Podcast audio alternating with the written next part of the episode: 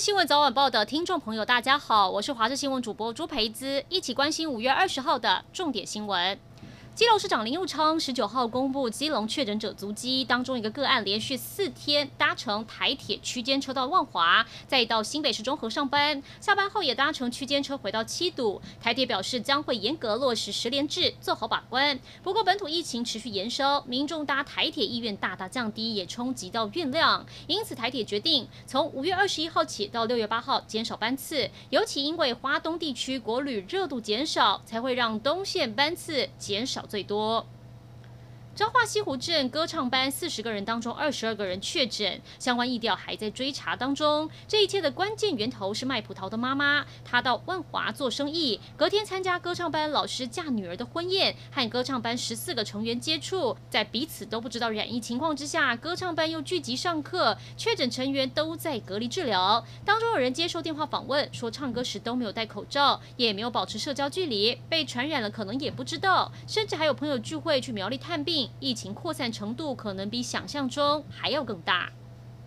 就在全国疫情升为三级警戒后，五二零这一天，台股以一万六千一百二十二点开出，开盘小跌十点，但盘中跌幅扩大，一度超过一百五十点，万六关卡也失守。但电子股表现相对强势，鸿海、联发科走势抗跌，而台积电也在平盘附近震荡，反映出基本面良好。分析师认为，台湾半导体技术领先南韩，应该把握机会，比照南韩以半导体跟美国换取疫苗。只不过市场信心受到严峻疫情影响，股市最近波动很。大建议投资人保留较多资金，不要把太多放在股市。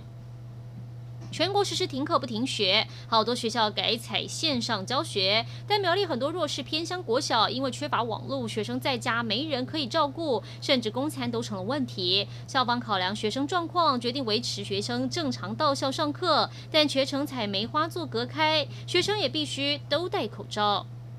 随着欧美国家疫情趋缓，欧盟成员国十九号同意重新开放欧盟边境，迎接欧盟以外的海外旅客，但前提是必须要出示受认可的疫苗接种证明，才可以入境欧盟。这项计划预计会在二十一号正式通过。另外，是在欧洲疫情最严峻的法国这里，十九号通报新增超过一点九万例确诊，累计确诊病例逼近六百万大关。只不过相比之前，法国平均单日确诊人数还是有明显下降，所以法国政府。府松绑防疫，步入第二阶段解封措施。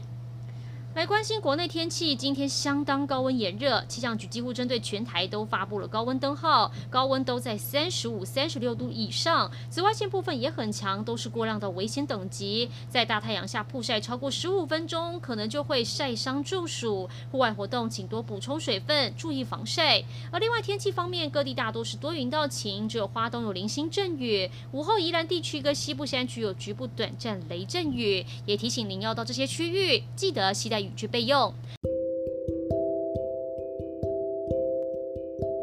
以上就是这一节新闻内容，感谢您的收听，我们再会。